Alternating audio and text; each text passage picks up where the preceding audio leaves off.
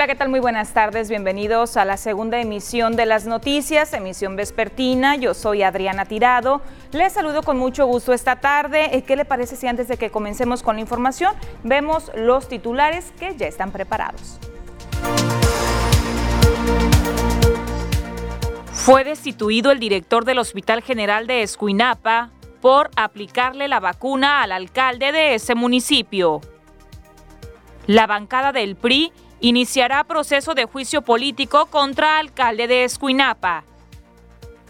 Resienten adultos mayores la falta de visitas al interior del asilo de ancianos. Afinan operativo para la Serie del Caribe 2021. Y en los deportes, el fútbol y el béisbol se mezclan para formar una nueva disciplina.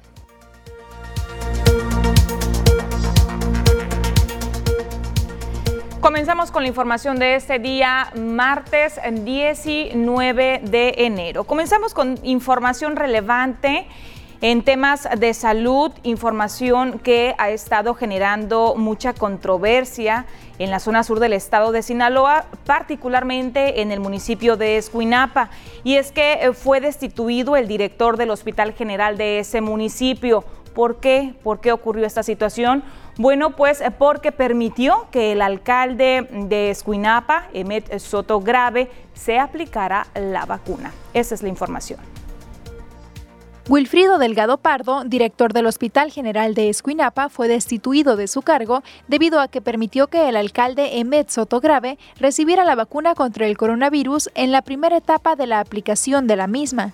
El secretario de Salud en Sinaloa, Efren Encinas Torres, indicó que la campaña de vacunación contra el COVID-19 se trata de un tema de seguridad nacional, por lo tanto, los criterios, procesos, así como su normatividad para la aplicación debe ser respetada a cabalidad.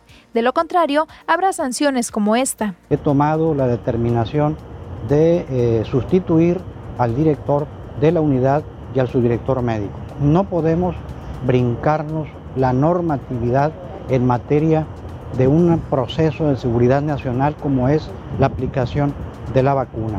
Pedimos una disculpa a la sociedad por esta situación, pero se actúa en consecuencia. Pedimos a todo el sistema de salud de Sinaloa respetar la normatividad de materia de salud federal por su parte, el alcalde de Escuinapa, Emet Sotograve, quien es médico de profesión pero actualmente tiene licencia en el nosocomio, reconoció que sí se le aplicó la vacuna contra el COVID-19 y aseguró que sí se encuentra atendiendo pacientes positivos al virus en el Hospital General. definitivamente eh, sí fui vacunado contra el COVID en el Hospital General de Escuinapa. Este, y fui vacunado eh, por, por motivos por varios motivos, ¿no? Uno de ellos es que primeramente que antes que ser alcalde, soy médico. Soy médico, soy médico internista y yo he estado colaborando de manera muy activa en el Hospital General de Escuinapa. Eh, he ido a ver varios pacientes del Hospital General de COVID cuando el, cuando el director me llama, incluso en las noches, incluso en las madrugadas de pacientes que se les han complicado. Entonces, he estado yo en la línea de atención de los pacientes, ¿no? Eh, creo yo que está justificado porque yo al momento que voy a un paciente también pongo en riesgo mi vida y la de mis familiares, ¿no? Autoridades de salud estatal acudieron al nosocomio para formalizar el cambio de director y tomar protesta al doctor José Eduardo Villaseñor González, quien es el nuevo titular, además de reiterar que la vacuna sí se aplicará a toda la población cuando les corresponda y nadie deberá de brincarse la fila. Con imágenes y edición de Andrés Viera, reportó para las noticias TVP, Kenia Fernández. Pues ya escuchábamos los argumentos del presidente municipal de Escuinapa. Considere usted si son válidos o no. Seguimos con más información eh, referente a este tema y es que quien salió en la defensa de su homólogo de Escuinapa fue el alcalde de aquí de Mazatlán, Luis Guillermo Benítez Torres. Ninguna, pregúntele a él. Cada quien es, eh, toma sus propias decisiones. Yo respeto mucho al doctor, es un hombre entregado no solo a Escuinapa, sino a los servicios médicos y sigue trabajando, ayudando gente. No creo, no creo que desobedezca el llamado. Es un hombre entregado a lo que hace. Mire, y al respecto, la bancada del PRI en el Congreso del Estado se pronunció exigen que haya juicio político en contra del alcalde de Escuinapa, Emet Soto Grave por aplicarse la vacuna durante la primera fase. Recordemos que la primera fase era para el personal médico y de enfermería que están atendiendo en primera línea a pacientes enfermos con COVID-19. Y aunque sabemos que de profesión es médico, veamos la información. Recibir la vacuna de manera irregular en un momento que no le correspondía es un hecho lamentable y reprobable que no debe quedar impune.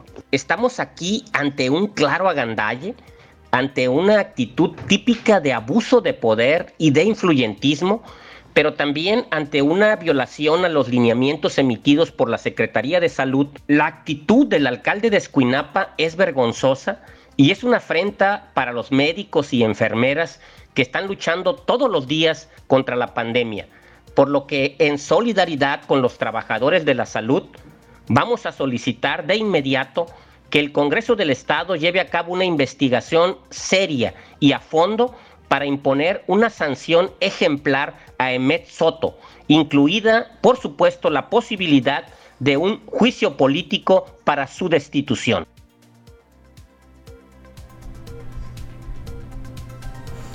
Y en más información, le comparto que luego de la muerte del director del Hospitalito Municipal aquí en Mazatlán, José eh, Pino Suárez, Margarita Maza de Juárez, perdón, la muerte del doctor Alfonso Sandoval Sánchez, eh, recordemos por complicaciones relacionadas del COVID-19.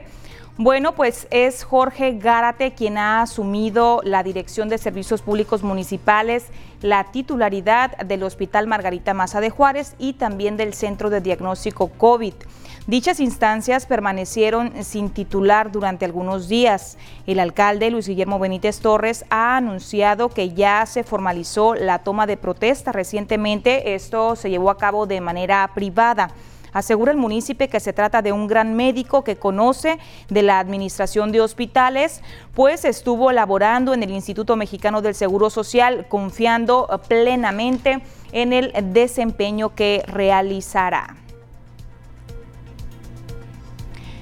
Y mire, quienes ya están resintiendo los estragos de esta pandemia son los adultos mayores que se encuentran alojados al interior del asilo de ancianos.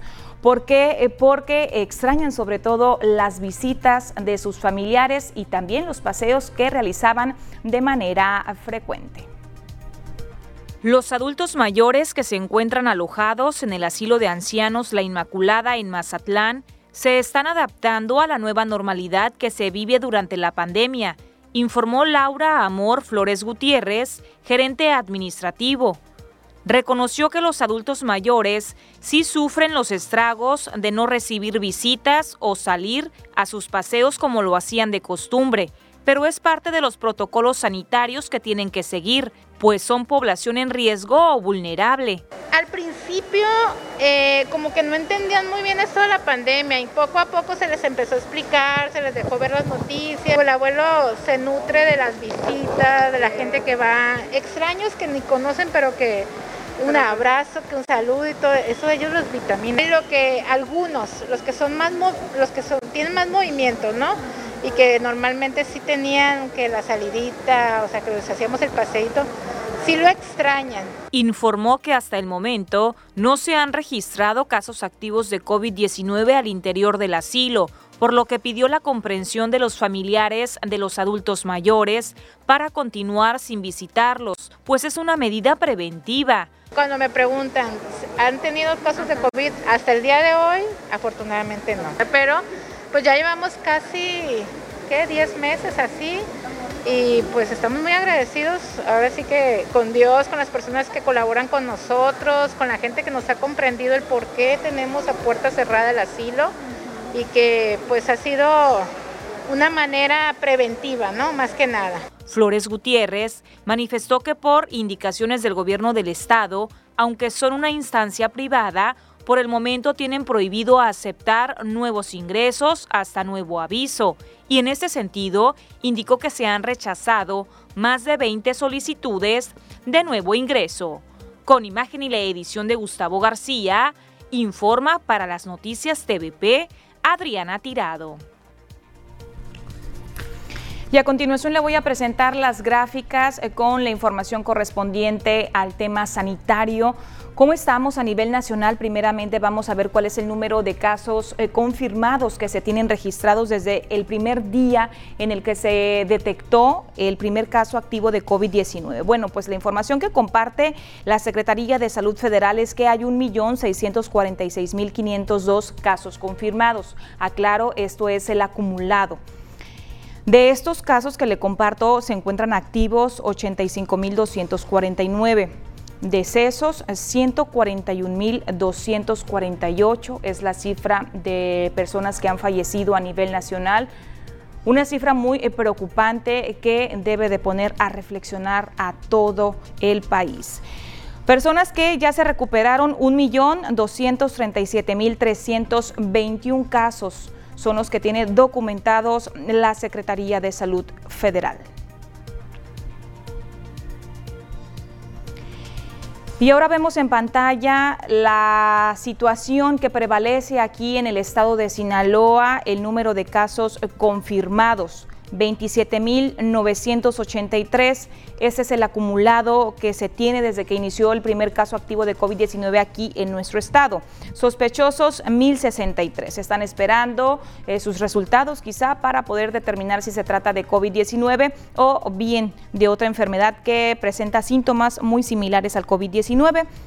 Fallecidos, 4.408 sinaloenses desafortunadamente han muerto aquí en nuestro estado es la cifra eh, oficial que tiene documentada la Secretaría de Salud en Sinaloa. Personas que se recuperaron 22.763 Estamos a nivel nacional en fase 3 y en, el, en la gráfica, en el mapa, usted puede observar el color de cada uno de los municipios. Mazatlán se encuentra en color azul de acuerdo al número de casos activos y también vemos en color rojo a Culiacán y al municipio de Guasave, una situación que también preocupa por la forma en la que se están incrementando, la rapidez en la que se están incrementando los casos activos. Vamos a ver la información ya muy particular de cada uno de ellos. Bueno, en la gráfica vemos a Ome con 98 casos activos, eh, Culiacán 397 casos activos, solamente le faltan tres casos para llegar a los 400. 400 casos activos ahí en Culiacán están desde luego en color rojo. Guasave con 154 casos activos, también la incidencia va muy rápido incrementándose. Incluso el Consejo Municipal de Salud del gobierno municipal de ahí, de Guasave, ya implementaron medidas de prevención muy estrictas como el cierre de playas, también el cierre del malecón de Guasave, los bares y también los tianguis ya están cerrados allá en Guasave precisamente por el número de casos activos que se está disparando de manera sorprendente. ¿Cómo estamos aquí en Mazatlán? Mire, el día de ayer yo le informaba 68 casos activos. Pues la misma cantidad para el día de hoy no se reportaron nuevos casos activos aquí en Mazatlán.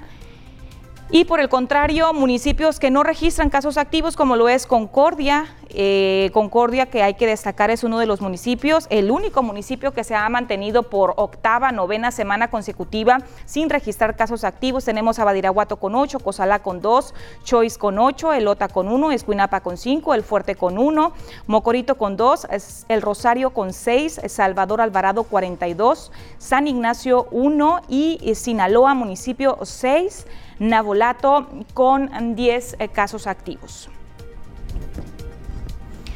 Es momento de irnos a la primera pausa comercial, pero antes le voy a invitar que se ponga en contacto con nosotros. Ya tenemos disponible la línea de WhatsApp, ya está funcionando. El número que eh, le comento es el 6692 405644. Le está apareciendo aquí abajito en su pantalla para que se ponga en comunicación con nosotros, nos envíe reportes ciudadanos, sus quejas. Si nos envía la fotografía o bien un video, se lo agradezco mucho porque de esta forma nosotros eh, documentamos eh, su queja ciudadana para nuestro público que nos sigue esta tarde. Hacemos el corte comercial, no le cambie, regresamos.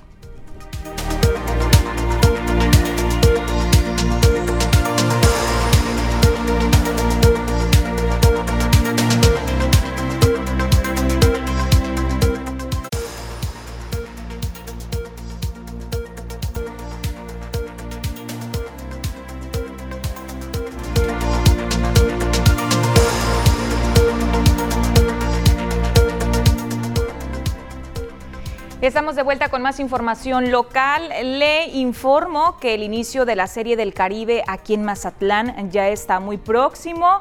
Y mientras tanto, esta situación mantiene preocupadas a las autoridades aquí en el municipio. ¿Por qué? Porque temen que durante la realización de esta justa deportiva se pueda desarrollar un rebrote de casos de COVID-19.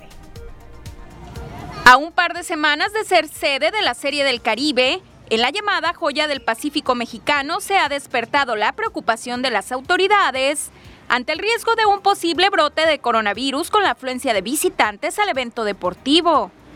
Luis Terán Tirado, encargado de despacho de la Secretaría de Desarrollo Económico, Turismo y Pesca Municipal, reveló que será retomada esta semana la supervisión del uso del cubrebocas en el malecón y otros puntos turísticos del puerto.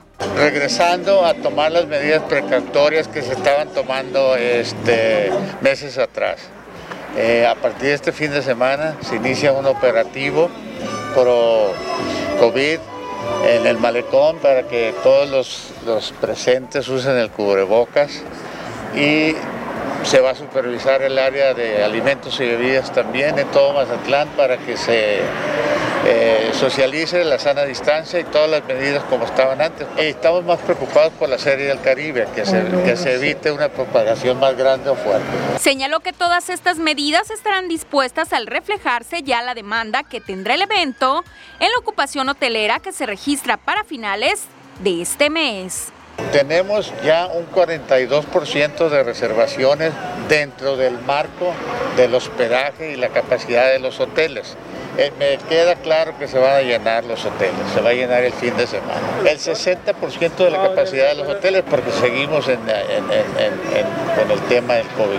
Terán Tirado sostuvo que a diferencia de otros destinos donde ya hay cierre de negocios y hasta el confinamiento, en Mazatlán la incidencia de casos por COVID se mantiene a la baja, pero con un llamado a la precaución.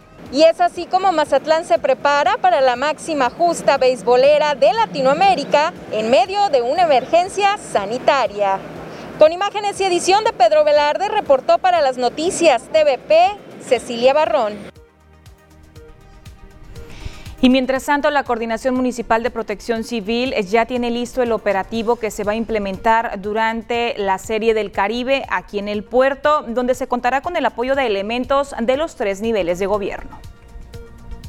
Este próximo 31 de enero inicia la Serie del Caribe 2021, teniendo como sede el puerto de Mazatlán, Sinaloa, y en ese sentido, Protección Civil Municipal ya tiene listo el operativo que se implementará a partir del 28 de enero y hasta el 6 de febrero.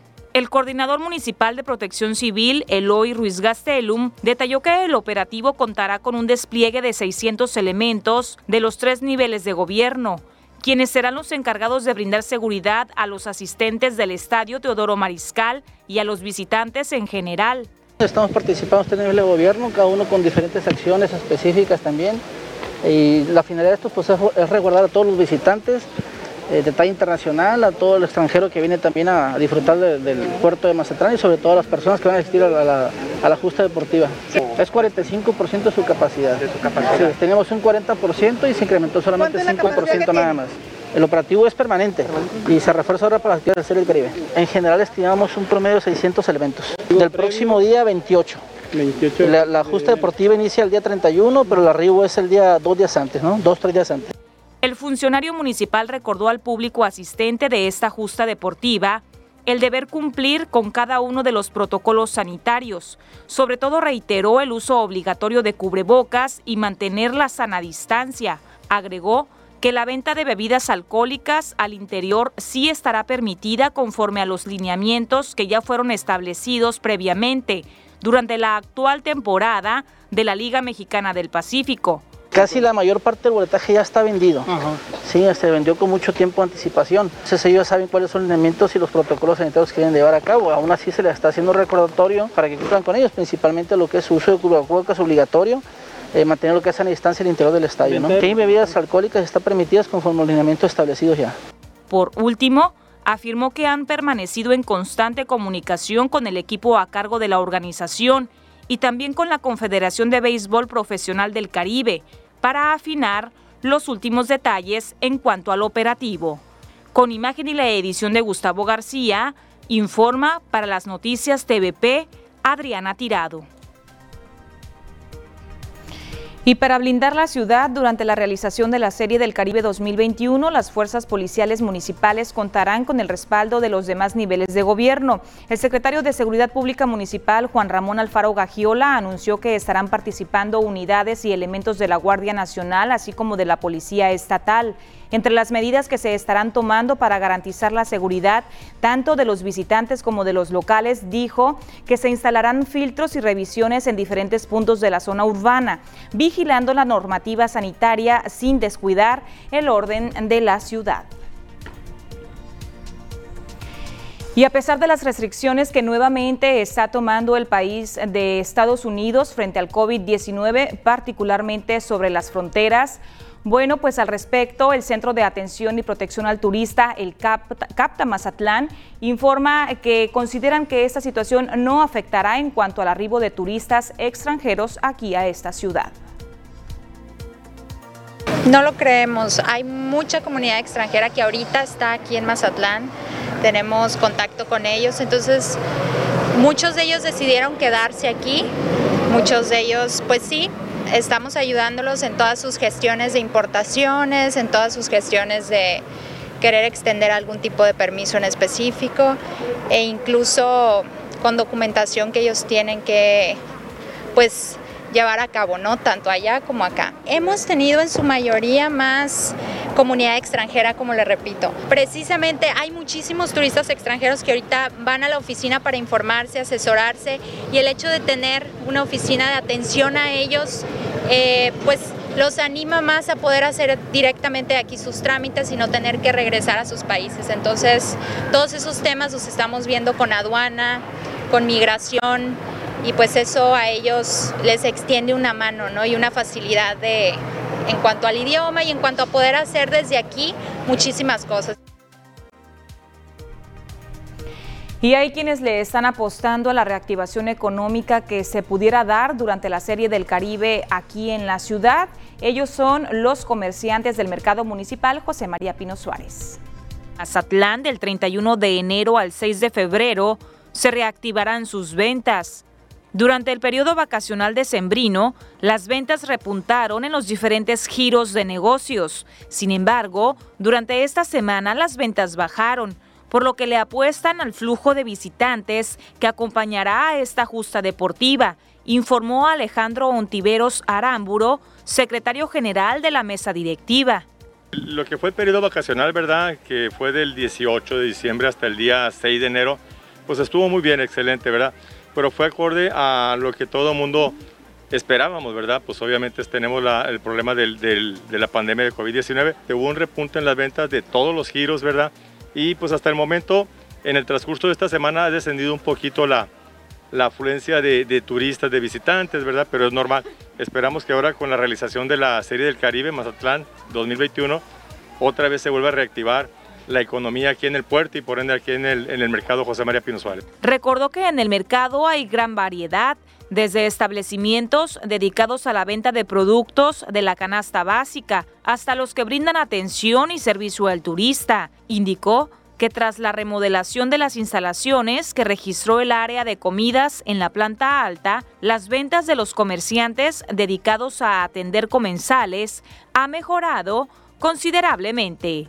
Con imagen y la edición de Gustavo García, informa para las noticias TVP Adriana Tirado.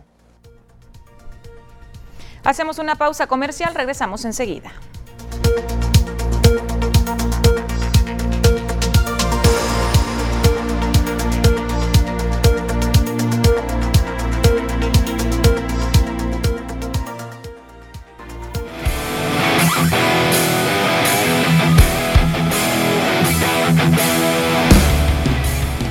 Estamos de regreso con más noticias. Gracias por continuar con nosotros. Vamos a pasar a la sección deportiva. Tengo aquí junto a mí a mi compañero Ernesto Vázquez con bastantes temas para esa tarde. Hola. Adriana, ¿qué tal? Muy buenas tardes. Efectivamente, ya con mucha información para el día de hoy.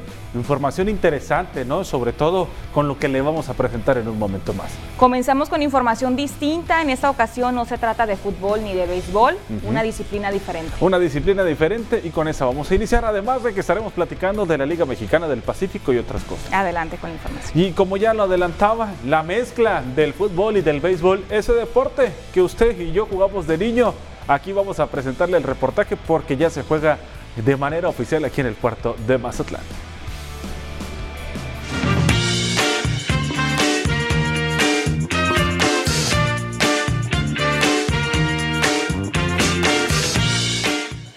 Mazatlán el deporte cada día sigue creciendo, más ligas siguen incursionando en el puerto, esta ocasión con la finalidad de impulsar el deporte local y fomentar la sana convivencia entre familiares y amigos, nació una nueva liga que es recordada por la mayoría de los adultos por practicarla en nuestra infancia. Se trata de Footbase, una actividad similar al béisbol pero con una pelota de vinil y ciertas reglas diferentes a las que se practican en el rey de los deportes primero se dio con lo que fue, este, yo estuve viviendo en, en Portland un par de años eh, me traje la idea allá porque es, un, es, un, es, uno de los deportes más jugados en Estados Unidos, pues, pues popular eh, desde, desde, chicos hasta grandes. ¿no? Estamos diciendo que todos, todos, los, todos lo juegan, hay ligas profesionales. No, no diferencia mucho de lo de béisbol, no son los mismos reglamentos, salvo que pues tienes que pegarle con una patada. Eh, la pelota, como, como pueden ver, es un poco más grande que la de fútbol. Eh, es más liviana, entonces del primer toque que des, el balón sale, sale volando. Es difícil de cachar por lo, por el, por lo que es el diámetro de la pelota. Alejandro Pérez Silva, promotor de deportes, es el encargado de impulsar esta liga que se está llevando a cabo desde el 9 de noviembre, la cual los encuentros tienen cita en las instalaciones de la Unidad Deportiva Saob. En tan solo su primera temporada ya cuentan con la participación de dos equipos. Más que nada es este, incluir más a las mujeres. Esto se juega mixto, eh, más que nada también porque pues ellas temen mucho que, ay, que la pelota le, da miedo patearla o, cachar la pelota, ¿no? Entonces aquí poco a poco ellas han perdido el miedo.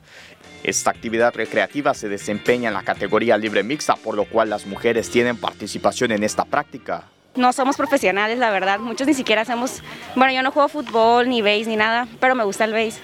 Entonces, pues nos metimos, nos hace padre, divertido y pues está en familia y con amigos también. Este proyecto fue bien recibido por la gente que lo practica porque además de la fomentación del deporte en las personas es una actividad que permite convivencia entre amigos y familiares. El, deporte que practicaba eh, diariamente, por así decirlo, era el fútbol y la verdad ya lo cambio por venir a jugar aquí. La verdad te, te entretienes bastante, te picas como le llamamos coloquialmente y pues te hace recordar tiempo de infancia cuando jugabas esto en la calle. El encargado de esta liga asegura que este proyecto seguirá avanzando y más gente se integrará a la actividad. Híjole, anímense, la verdad, anímense, este, eh, es un deporte muy bonito, es un deporte de compañerismo, eh, es donde todos pueden jugar. Este, la idea también es incluir a los, a los peques este, un poquito más adelante ya que, esto, ya que esto lo permita, pero los invitamos familias, todo eso es, es, se puede jugar, ¿no? Y es así como el deporte y la sana convivencia entre amigos y familiares sigue creciendo en el puerto de Mazatlán. Con imágenes y edición de Carlos Rendón, reportó para Deportes TVP José Manuel Correa.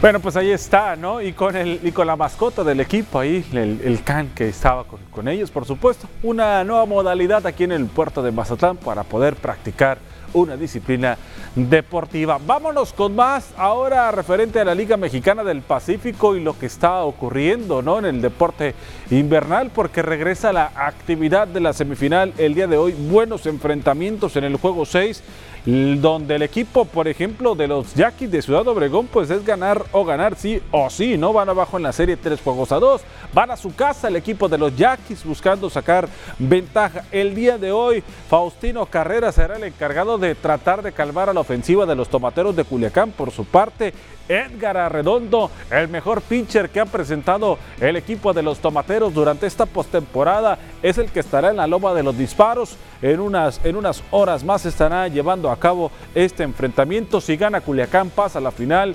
Si gana el equipo de los Yaquis, se alarga la serie para el día de mañana. Vámonos a la otra. Los sultanes de Monterrey ante los naranjeros de Hermosillo. Serie que se estará reanudando allá en la capital de Sonora, en la casa del equipo de los Naranjeros de Hermosillo, que también están arriba en la serie.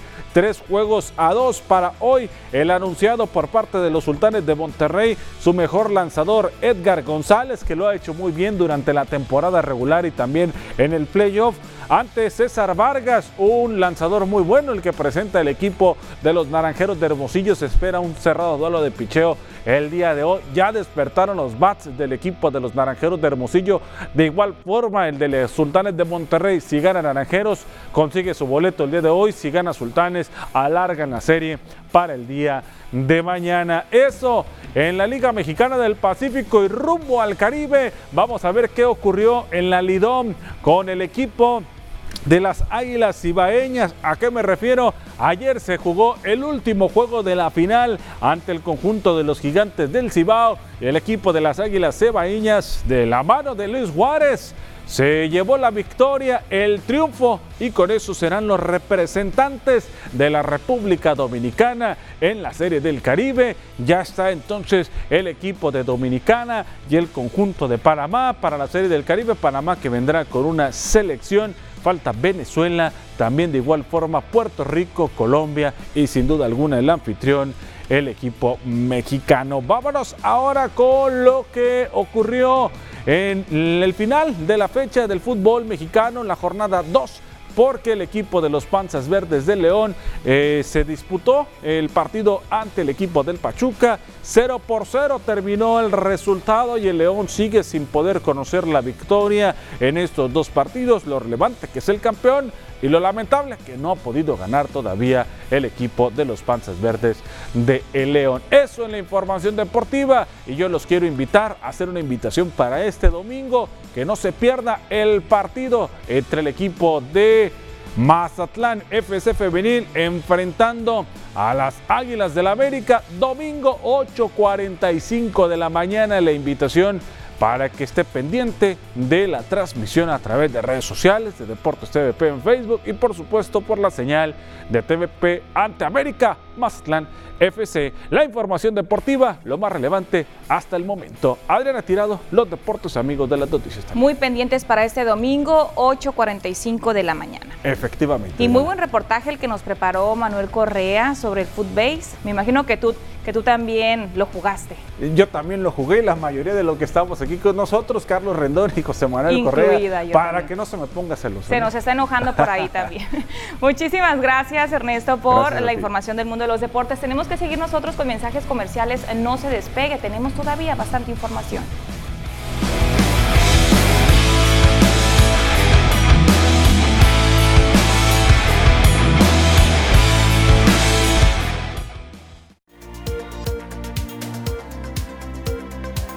Día consecutivo, el personal de la Delegación de Vialidad y Transportes se instaló sobre la avenida Leonismo Internacional, exactamente a la altura del bosque de la ciudad. El personal estuvo instalado en un horario de 8 de la mañana hasta la 1 de la tarde y se estuvo revisando las condiciones electromecánicas de las unidades y también que los operadores portaran correctamente su cubrebocas y que contaran con gel antibacterial al interior de cada una de las unidades. El operativo estuvo dirigido a todo el transporte público en la modalidad de taxis, pulmonías, aurigas y también eh, camiones urbanos. Y también se retomará la inspección de normatividad dirigida a racers aquí en la ciudad. Esa información la comparte el secretario del ayuntamiento, José de Jesús Flores Segura. No pues no está regulado ¿no? La, situación de estos vehículos y veremos la manera de cómo este, se, lleve a cabo para poder tener una regulación y tener este, eh, un poco de más control en ese sentido en lo que viene siendo en, las avenidas del mar, que es donde más circulan en diversos horarios. Pues primero que nada vamos a checar el tema de que los vehículos donde se encuentran, los establecimientos que se encuentran eh, prestando ese servicio, eh, tengan eh, la autorización para ese giro, ¿no? Eh, también checar por ahí por lo que viene siendo la ley de movilidad sustentable terrestre para en ese sentido ver la, situación, ¿no? porque ya que son vehículos pues que si bien es cierto eh, están diseñados para otro tipo de terrenos, este, pues afectando ya a terceros, este, sobre todo lo que son las velocidades, el sonido, la luz, ¿verdad? Que, los manejan, pues afectan a, a los mismos circulantes. Pausa comercial, regresamos.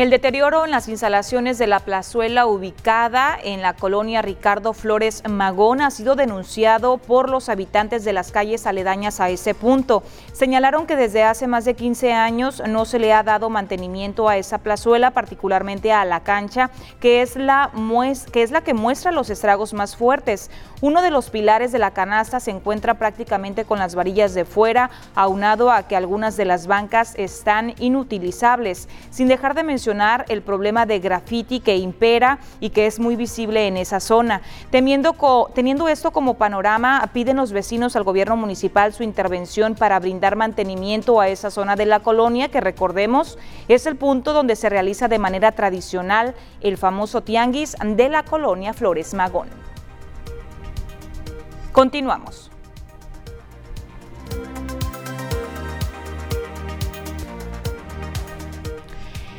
Evalúan a policías municipales de Mazatlán en, cuanto a en campos de tiros, eh, perdón, y ahí en ese lugar ocurrió un incidente que nos lo aclara a continuación el titular de la Secretaría de Seguridad Pública, Juan Ramón Alfaro Gagiola. Estamos siendo evaluados tanto comandantes como director, subdirector, secretario, toda la tropa va a ser evaluada por medio de oficios que tenemos en un campo de tiro, estamos siendo evaluados, estamos utilizando las dianas. Sí hubo un pequeño incidente, pero no se le dio ni un balazo a nadie.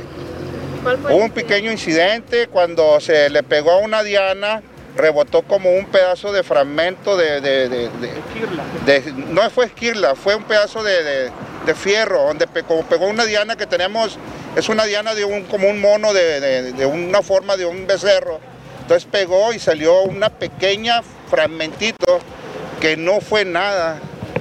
Eh, nunca se puso en riesgo la vida de la persona, ni nunca estuvo en riesgo ni nada de eso. No está herida, eso fue un pequeño rasguño que tuvo en su entrepierna. No es herida eso, ni rozón, no se le puede llamar rozón porque no fue nada. Y en otros asuntos ya se ha levantado la veda del atún, dando inicio a la temporada de, en esta pesquería, de acuerdo con la Secretaría de Agricultura y Desarrollo Rural. La dependencia informó que son las especies de atún aleta amarilla, aleta azul, barrilete y patudo u ojo grande las que estarán capturando en los litorales del país. Antes de despedirme le comparto un reporte. Están señalando que hay una lámpara que prende y se apaga. Ya tiene mucho tiempo así. Esto es en calle Sauces frente al número 18002 en la colonia Foresta. Pues ahí está la información. Llegamos ya a la parte final. Le agradezco como todos los días el que me haya estado acompañando en una emisión más. Nos vemos el día de mañana miércoles. Les espero aquí en punto de las 2 de la tarde. Si usted está comiendo, le deseo que tenga un excelente provecho. Nos vemos mañana.